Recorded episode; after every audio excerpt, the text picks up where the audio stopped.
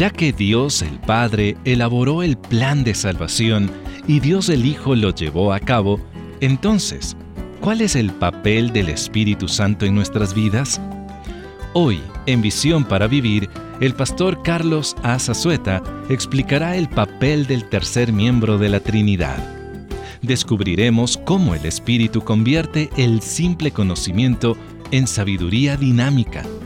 Y justo cuando pensamos que hemos llegado a la cima de la comprensión y sentimos que nuestro caminar diario con Dios ha alcanzado un ritmo constante, el Espíritu Santo se acerca y nos sorprende. El mensaje de hoy se titula Conozca al Espíritu Santo. El plan originalmente desconocido para la humanidad llegó a ser evidente cuando Jesucristo vino, lo vivió, luego lo demostró muriendo en la cruz del Calvario, pero lo comprobó al resucitar de la muerte, tal como estaba escrito en las Escrituras. Sin embargo, para los incrédulos, para aquellos que no quieren creer en Dios, toda esta cosa es mera locura, es pura tontería, es una ridiculez. ¿Cómo es posible? Que yo no tenga que hacer nada para ganarme el favor de Dios. Caramba, cuéntame una de vaqueros mejor. El plan de Dios aún permanece oculto para muchas de estas personas, por lo tanto, deciden ignorarlo o simplemente rechazarlo, que fue exactamente lo que hicieron los judíos y fariseos en el tiempo de Jesucristo. Eran buenos para entender y poder copiar y memorizar los pasajes del Antiguo Testamento, pero se concentraron en las escrituras, dejando a un lado el mensaje de las escrituras y no pudieron reconocer que el Mesías había llegado y había vivido entre ellos. ¿Y qué hicieron? Lo rechazaron y terminaron pidiendo que lo crucificaran. Solamente el Espíritu Santo nos los puede reconocer. Y es lo que dice aquí. Y lo hace a través de tres formas. Lo hizo de dos maneras, una sola vez y en definitiva, y lo sigue haciendo en una tercera, comúnmente. Lo hace a través de la revelación, lo hace a través de la inspiración y lo hace a través de la iluminación. En los versículos 10 y 11 encontramos la revelación. Tiene que ver con recibir la palabra de Dios. Fíjese lo que dice el apóstol Pablo. Pero fue a nosotros a quienes Dios reveló estas cosas por medio de su espíritu. Pues su espíritu investiga todo a fondo y nos muestra los secretos profundos de Dios. Nadie puede conocer los pensamientos de una persona excepto el propio espíritu de esa persona y nadie puede conocer los pensamientos de Dios excepto el propio espíritu de Dios. ¿Se da cuenta? Pablo está diciendo esto. Aún los seres humanos no podemos entender lo que la otra persona piensa. Por ejemplo, a ver, díganme, ¿qué creen que estoy pensando en este momento? ¿Pueden decirme? Podrán adivinar. Pero yo estaba pensando en un camello blanco. No sé por qué se me ocurrió. ¿Un camello blanco? No sé. Pero ustedes no sabían que yo estaba pensando en eso. Bueno, entonces, ¿cómo pretenden ustedes saber lo que yo está pensando? Pablo está diciendo esto, este argumento tan especial. No podemos, nadie puede conocer los pensamientos de una persona excepto que el propio espíritu de esa persona nos lo dé. Así, únicamente el Espíritu Santo puede saber cuál es la profundidad de los pensamientos de Dios. Él es miembro de la deidad, el Espíritu conoce la mente. Miren, hasta un matrimonio. Con mi esposa llevamos casi seis años de casados, pero ustedes llevan como, como 20, como 30, como 50. Y ustedes creen que conocen todavía a su pareja. Podrán conocerla más que otros, pero ¿quién terminará de entender a las mujeres? Digo, a la, pareja de uno. Nadie, ¿verdad? Absolutamente nadie. Entonces, aun cuando tengamos mucha familiaridad, no podemos llegar a conocer lo que otro ser humano está pensando. Bueno, el Espíritu conoce la mente de Dios. El Espíritu sabe perfectamente lo que hay en el fondo. Dios utilizó ángeles para muchos servicios asombrosos, pero únicamente le encargó al Espíritu Santo la revelación de su palabra a más de 40 personas y seres humanos. El autor divino de la palabra de Dios es el Espíritu Santo. Utilizando a más de 40 seres humanos para poder transcribirla, tratando de respetar al Señor, su idiosincrasia, su trasfondo, pero escogiendo las palabras que le iba a acomodar a cada quien para que luciera exactamente como ustedes y yo la tenemos. El Espíritu Santo es el autor, usando más de 40 instrumentos en un periodo de 1500 años, pero el mensaje es de Dios, es del Espíritu Santo por completo. Una vez completada la Biblia, el canon como lo conocemos, ya no hay tal cosa como nueva revelación. Todo lo que Dios quiere que usted sepa está aquí contenido en las páginas de este maravilloso libro. Tardamos dos mil y tantos años en tenerlo en nuestras manos. Pero ahí vamos detrás de nuevas revelaciones porque llega fulano de tal que trae nueva revelación. Y no pasamos ni siquiera un minuto aquí en la que ya está revelada por Dios. Esta es la que Dios certificó porque usó al Espíritu Santo para comentarla. No ha utilizado a otros seres humanos más que a su propio Espíritu Santo para escribirla, utilizando instrumentos humanos. Así que todo lo que usted quiere saber de Dios, todo lo que Dios quiere que usted sepa de Él, se encuentra en la Biblia. ¿Quiere conocer a Dios? Estudie las Escrituras. Ahí tiene la revelación de Dios.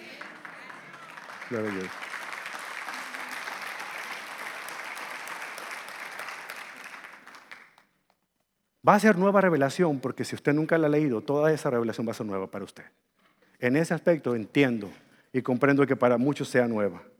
Segundo punto es la inspiración. En el versículo 12 vemos, y eso tiene que ver, ya vimos que Dios reveló su palabra, se la dio a algunos hombres, pero también ellos la escribieron, fueron inspirados, ¿verdad? Ahí vemos la parte de la inspiración. En el versículo 12 dice, y nosotros hemos recibido al Espíritu de Dios, no el Espíritu del mundo de manera que podemos conocer las cosas maravillosas de Dios que nos ha regalado. Les decimos estas cosas sin emplear palabras que provienen de la sabiduría humana. En cambio, hablamos con palabras que el Espíritu nos da. Usamos las palabras del Espíritu para explicar las verdades espirituales. La palabra de Dios es para todos los creyentes. ¿Está usted de acuerdo? Es para todos los creyentes. Pero fue revelada a profetas de la antigüedad a apóstoles de la antigüedad, es que hoy salen muchos profetas y apóstoles, yo digo de la antigüedad, y a muchos escritores bíblicos, más de 40. Solo estos hombres pueden decir con propiedad que fueron inspirados por Dios para escribir la revelación de Dios. Ahora, nosotros podemos sentirnos inspirados a escribir un canto, un poema. Podemos sentirnos inspirados a escribir una nota de estímulo. Pero ese es otro tipo de inspiración. La inspiración de la que habla aquí el apóstol Pablo es una palabra que se relaciona con el milagro. La palabra es teo, que es Dios en griego, nestos, que significa Dios respirando su palabra en seres humanos.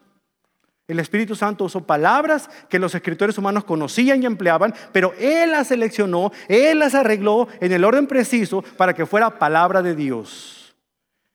Así que la Biblia no solamente es la palabra de Dios, también contiene las palabras de Dios. La palabra de Dios es inspirada. Toda la escritura es inspirada y es útil para enseñar, redarguir, corregir e instruir en justicia, a fin de que los santos hombres de Dios sean enteramente preparados para toda buena obra. El propósito de la inspiración de la escritura es para que todos pudiéramos entender la palabra de Dios. De manera que cuando alguien le diga que tiene palabra de Dios, no podrá decirle algo que no esté contenido aquí. Si no está contenido aquí, pregúntele qué cenó anoche. Chance hay, haya sido una enchilada echada a perder o algo por el estilo, o un sueño y pensó que era Dios, pero es otra historia. Revelación dada a aquellos hombres, un grupo selecto, y esos hombres, inspirados por el Espíritu Santo, escribieron la revelación hablada de Dios. Ahora le dejaron por escrito. Ahora en lo que corresponde a usted y a mí, porque esas dos otras cosas ya cesaron. Lo que no ha cesado es la iluminación. Y es donde ustedes y yo podemos nosotros disfrutarlo, que es la lectura de la palabra de Dios. La iluminación sigue estando vigente hasta nuestros días. Dice ahí en el versículo 14, pero los que no son espirituales no pueden recibir estas verdades de parte del Espíritu de Dios. Todo les suena ridículo y no pueden entenderlo porque solos los que son espirituales pueden entender lo que el Espíritu quiere decir. Los que son espirituales pueden evaluar todas las cosas, pero ellos mismos no pueden ser evaluados por otros. Pues, ¿quién puede conocer los pensamientos del Señor? ¿Quién sabe lo suficiente para enseñarle a Él? Pero nosotros entendemos estas cosas porque tenemos la mente de Cristo. Es posible leer la Biblia y no obstante no entenderla. Es posible estudiar la Biblia durante muchos años y memorizar muchos pasajes de la Escritura y al mismo tiempo no entenderla. Los escribas y los fariseos lo hicieron y se perdieron de una gran bendición.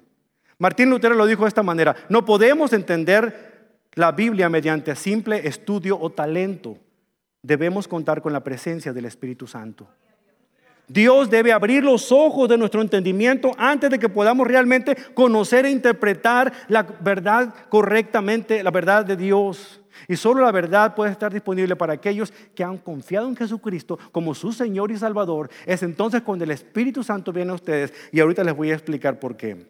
Sin embargo, muchos de ustedes no lo aprecian. Mire, voy a decirles una cosa y vamos a hablar aquí con honestidad. Ustedes están en una iglesia que tiene un celo muy, muy grande por enseñar la sana doctrina. Pero muchos de ustedes dan eso por sentado. Muchos de ustedes bostecean, muchos de ustedes de alguna otra vez se van a otra iglesia porque, porque ya el grupo de alabanza ya les ponen películas o shows o no sé qué más. Muchos de ustedes menosprecian la enseñanza sólida de la escritura para irse detrás de falacias de alguien que les promete y les hable bonito al oído. Es triste, pero es una realidad. ¿Sabe por qué? Es una de las cosas en las cuales que aunque usted sea un cristiano, usted de alguna manera ha apagado el Espíritu Santo en usted. Porque el Espíritu Santo le fascinaría con las verdades de la Escritura. Hay personas que escuchan a través de las redes sociales, hay personas que escuchan a lo largo y ancho del continente americano, escuchan el sermón que usted escucha cada domingo en la mañana, y hay personas que están activas, cambiando sus vidas, y tal parece que a muchos que me escuchan en vivo no pasa absolutamente nada. ¿Es culpa del predicador? ¿Es culpa de la Biblia? Es que no he dejado que el Espíritu Santo haga lo que más anhela hacer, que es iluminarme un pasaje de la Escritura para que yo ate los puntos y lo ponga en acción en mi vida. Esa es la doctrina de la iluminación. No cosas como saltar en un pie o hablar otro idioma. Eso puede ser maravilloso si eso le pasa, pero lo más importante es que Dios cambie, transforme corazones cuando nosotros realmente dejamos que Él nos ilumine con su palabra. Para resumir, Dios reveló la verdad del Evangelio por medio del Espíritu Santo. El Espíritu Santo inspiró estas verdades con palabras espirituales, no meramente expresiones humanas. Por lo tanto, cuando estudiamos la palabra de la Escritura, el Espíritu nos ilumina. Y cuando nosotros ponemos en práctica las palabras que Él iluminó, nos hacemos parte de la misión de Dios aquí en el mundo. Y hacemos caso por fin a lo que Él dejó antes de irse al cielo diciendo, vayan y hagan discípulos de todas las naciones, bautizándolos y enseñándoles a obedecer todas las cosas. Mientras tanto, vamos a quedarnos pensando, ¿qué habrá querido decir con eso? ¿Cómo podemos interpretar y ir? ¿Cómo podemos interpretar bautizar? Así es como la mayoría de los cristianos evangélicos están analizando las palabras en lugar de ponerlas en acción. Dios ya las ha interpretado por nosotros. ¿Usted qué espera? Finalmente, hablamos de que Él comunica la verdad. Las tres se las voy a decir bien rapidito. El Espíritu regenera la vida del creyente. Aparte de comunicar la verdad, y lo hace a través de esta etapa, lo hizo a través de la revelación, de la inspiración y lo sigue haciendo a través de la iluminación, Él regenera la vida del creyente. En Tito 3.5 lo leemos de esta manera.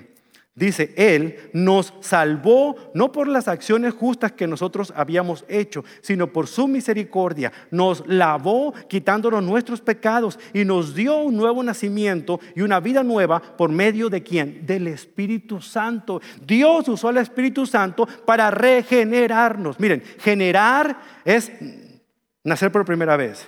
Regenerar es un nuevo nacimiento. Cuando usted y yo fuimos generados en el vientre de nuestra madre, nacimos por primera vez físicamente. ¿Estamos de acuerdo? Cuando ustedes y yo venimos a conocer de Cristo, entonces pasamos por un proceso de regeneración que el Espíritu Santo hizo y nos limpia de todo pecado, nos lava de toda maldad, pero hemos tenido un nuevo nacimiento. Fue lo que él le dijo, el Señor Jesucristo le dijo a Nicodemo cuando se acercó para hablarle acerca de la vida eterna. Le dijo, Nicodemo, tienes que renacer, tienes que nacer de nuevo. Ay, pero ¿cómo le hago? ¿Tengo que entrar nuevamente al vientre de mi madre para poder volver a nacer? No, tienes que nacer espiritualmente. Y ahí viene el punto importante en todo esto de lo que el Espíritu hace en nosotros. Cuando usted ha puesto su confianza en Jesucristo, usted en ese instante es regenerado. Dios le da una vida nueva, una vida eterna. Usted ha nacido de nuevo. La pregunta que le tengo, ¿usted puede desnacer? O sea, por una tontería, un pecado que haya cometido, entonces usted vuelve a... ya se acabó el asunto y, No, ¿verdad? Una vez que usted ha nacido de nuevo, usted ha nacido de nuevo para siempre. Eso es seguro. Y si no me lo cree, siga usted leyendo el pasaje. En 2 Corintios 5, 17 dice, esto significa que todo el que pertenece a Cristo se ha convertido en una nueva persona. La vieja manera de vivir ha pasado, la nueva vida ha comenzado. Volviendo a Tito 3, dice, Él nos salvó, Él nos lavó. En el momento de la conversión somos limpiados. El Espíritu nos lava de las manchas de pecado. Y lo que me encanta fue lo que dijo Juan en 1 de Juan 1.9. Si confesamos nuestros pecados a Dios, Él es fiel y justo para perdonar nuestros pecados y limpiarnos de nuestra maldad. Porque necesitamos ser regenerados. Y el Espíritu Santo va a utilizar el bisturí de la palabra de Dios. Porque la palabra de Dios es viva y poderosa, más eficaz que una espada de dos filos, para penetrar hasta lo profundo del corazón, hasta los tuétanos y regenerarnos. Entonces, una vez que nos regenera, nos bautiza. Y no es otra cosa el bautismo del Espíritu Santo que reidentificarnos con Cristo. La palabra bautizo en el griego original era cambiar de color una prenda, por decirlo así. Se usaba mucho ahí. Usted iba con el señor que vendía telas y le decía, quiero una tela color escarlata. Ay, mire, nomás tengo blancas, pero déme unos segunditos. Y agarraba la tela blanca, ponía acá una especie de añil o qué sé yo, un color escarlata, agarraba la tela y la sumergía completamente y la tela blanca salía completamente. Estaba completamente sumergida. La pregunta que le tengo a usted, una vez que la tela sumergida, ¿volvía a ser blanca? Ya no. Quedaba permanentemente para siempre en ese aspecto. Usted tiene ojos café. Usted nació con ojos café, usted va a morir con esos café. Son permanentes. Podrá usted comprarse lentes de contacto. Se va a ver bien ridículo, pero usted, aunque no lo quiera, tiene ojos cafés. Porque nacimos así. No importa lo que nos pongamos en un, en un aspecto. Mire, fíjense lo que el apóstol Pablo dice con respecto al bautismo. El cuerpo humano tiene muchas partes, pero las muchas partes forman un solo cuerpo entero. Lo mismo sucede con el cuerpo de Cristo. Así es como se llama la iglesia. Piense en su cuerpo. Extremidades superiores, piernas, brazos, cabeza. Órganos internos, hígado, estómago. Todo eso forma el cuerpo. Cada uno tiene su función, pero todos integrados integran un solo cuerpo, está unido. ¿Sabe usted lo que los mantiene unidos? El Espíritu Santo. El Espíritu Santo es el que mantiene unido el cuerpo de Cristo. Cuando usted puso su confianza en Cristo como Señor y Salvador, en ese instante, en ese momento, usted es bautizado en el cuerpo de Cristo, dijo el apóstol Pablo. Es identificado con Cristo y en Cristo, como lo dijo Pablo. Es mucha confusión lo que se hoy en día entre lo que es llenura, bautismo. Voy a verlo en el siguiente mensaje. Acuérdense, apenas estoy entrando en calor. Siguiente mensaje, vamos a hablar de la llenura y otros aspectos, pero por lo pronto quiero que usted preste atención. Ser bautizados en el cuerpo es de alguna otra manera el Señor nos mete a su familia. Antes éramos enemigos de Dios, ahora somos familia de Dios. Eso significa bautizar. Nos ha identificado con Él como suyos. Y eso nos lleva al siguiente punto. Ve el versículo 13. Entre nosotros hay algunos que son judíos y otros son gentiles, y algunos son esclavos y otros libres, pero todos fuimos bautizados en un solo cuerpo por un mismo espíritu, y todos compartimos el mismo espíritu debido a las enseñanzas que andan por ahí. La gente quiere orar para pedir la presencia del Espíritu de Dios. Cuando usted creyó en Cristo, usted recibió el Espíritu de Dios. Eso significa ser sellado con el Espíritu. Es venir a vivir a este lugar. Cuando es bautizado por el Espíritu, es que usted es metido al cuerpo de Cristo. Es parte de la familia de la iglesia. Eso es lo que sucede en este aspecto en particular. El bautismo del Espíritu Santo, tal vez lo sepa así, usted no tiene que orar para que Él lo bautice, porque ya lo ha bautizado. ¿Sabe por lo que tiene que orar, de acuerdo a Pablo en Efesios? Tiene que orar por llenura. Llenura significa que Él tome control de usted. Así como el alcohol puede tomar control de usted cuando se emborracha, el Espíritu Santo puede tomar control de Él cuando de verdad permite que Él lo llene. Eso es lo que debemos de orar todos los días. Que el Señor nos llene. Y no pedirle, lléname, lléname como llenar un vaso de agua. ¿Sabe qué le está diciendo? Señor, que Carlos actúe menos como Carlos y actúe más como Jesucristo. Eso es la llenura del Espíritu Santo. Cuando logremos entender eso, empezaremos a vivir vidas diferentes y victoriosas para el Señor. Gloria al Señor. Un aplauso fuerte para Él. Finalmente, el Espíritu Santo identifica al creyente como su propiedad. Efesios 1:13. En él también ustedes, cuando oyeron el mensaje de la verdad, el evangelio que les trajo salvación y lo creyeron, fueron marcados con el sello que es del Espíritu Santo. En otras palabras, el Espíritu Santo dijo, Carlos, ahora eres mío, ya creíste. Ya no solamente te voy a bautizar en el cuerpo de Cristo, pero tú tienes, eres título de propiedad, tú me perteneces a mí para siempre. Por eso no debemos agregar al Espíritu Santo. Por eso debemos estar contentos y tranquilos de saber que nuestra vida cristiana, nuestra vida nueva está asegurada en Cristo de una vez y para siempre. Primera Juan 1.8 dice, si afirmamos que no tenemos pecado, y eso se lo digo porque hay muchas personas que creen que pueden perder su salvación. La salvación, una, en primer lugar, Dios se la da a usted como regalo cuando confía en Jesucristo. En segundo lugar, es el Espíritu Santo el que hace que usted entre en el cuerpo de Cristo. En tercer lugar, el Señor ahora le garantiza a usted que por el resto de su vida, hasta que Cristo venga, usted es propiedad de Él. ¿Va a caer? Absolutamente. Pero le pregunto, ¿por cuáles pecados murió Cristo en la cruz de Calvario? ¿Por los pasados, por los presentes o por los futuros? Por todos. Por lo tanto, los pecados que yo voy a cometer mañana, Cristo ya los pagó en la cruz de Calvario. Ahora usted puede decir, bueno, es que yo no he cometido ningún pecado.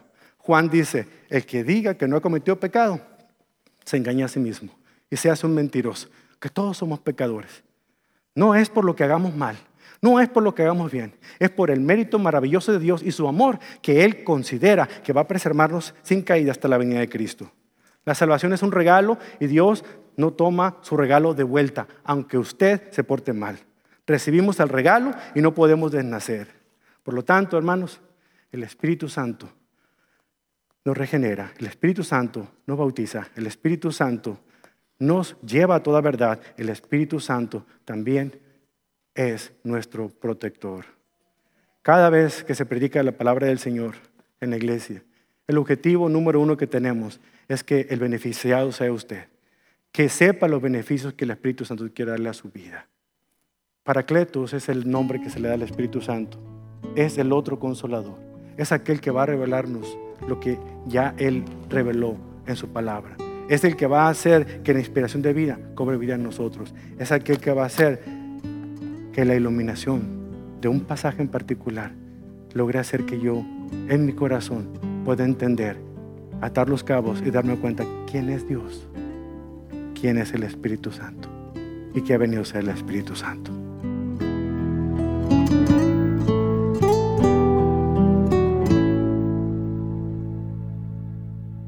Usted escucha Visión para Vivir con el pastor Carlos Azazueta y el mensaje de hoy. Conozca al Espíritu Santo, el cual es uno de los doce mensajes de la serie completa de la Trinidad titulada Cuán grande es mi Dios.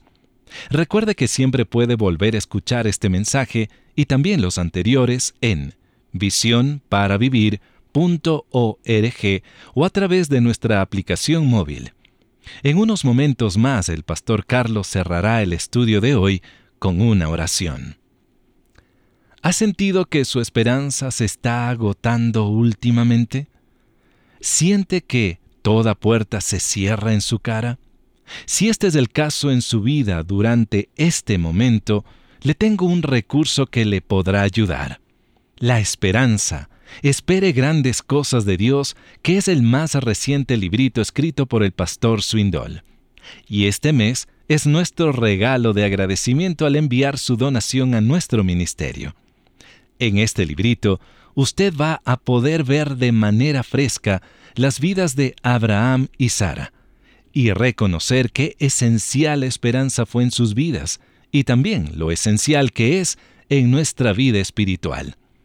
No deje por lo tanto de solicitar este impactante recurso este mes al enviar su contribución económica a Visión para Vivir, P.O. Box 1817, Frisco, Texas 75034.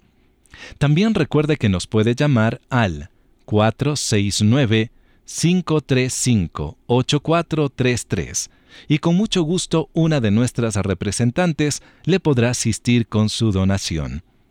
Siempre tenemos a su disposición visión para vivir.org,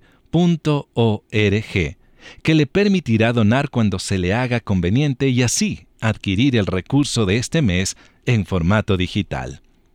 Y como lo dije antes, el pastor Carlos concluye el día de hoy con lo siguiente. Bendito Dios, agradecemos infinitamente por el amor que usted nos tiene, por la forma en la que usted trabaja, por la manera en que usted ha enviado a su Hijo Jesucristo a morir en la cruz y hemos creído en Él como nuestro Señor y Salvador. Oh Señor, hay tanto que hablar acerca de esta tercera persona de la deidad, que es el Espíritu Santo. Y en muchos de los casos, Señor, nos hemos quedado cortos porque no hemos logrado ni siquiera, Señor, adentrarnos en las profundidades de lo que usted ha puesto en su palabra. Es más fácil que nos vayamos con otras falacias, con otras ideas, con otros conceptos, porque, porque se oyen mucho más interesantes. Pero bendito Dios, tenemos que darnos cuenta que la revelación ha sido dada. La inspiración divina, Señor, ha sido puesta y ha sido escrita en este libro maravilloso. Ahora lo que hace falta es que yo pueda ser iluminado al comprender esa verdad, como muchos de los que están aquí escuchándome la han comprendido en este día. Le pido, Señor, que siga abriendo entendimientos y corazones y que siga iluminando las mentes de aquellos que llegarán a comprender que realmente son preciosos delante de usted y que usted los tiene seguros en sus manos. Padre, nuestra vida le pertenece. Es el único que tiene el derecho de quitarla, es el único que tiene el derecho de preservarla. Y usted que nos ama tanto, nos perdona cada vez que con arrepentimiento sincero de corazón venimos a pedirle perdón. Enséñanos a conocer el Espíritu Santo. Enséñanos a poder ser controlados por Él cada día. Enséñanos a poder adorar con espíritu y con verdad, como usted espera que le adoremos en este momento. En el nombre poderoso de Jesús a través del poder maravilloso del Espíritu Santo. Amén. La semana próxima el pastor Carlos responderá a la pregunta, ¿qué significa ser llenos del Espíritu Santo?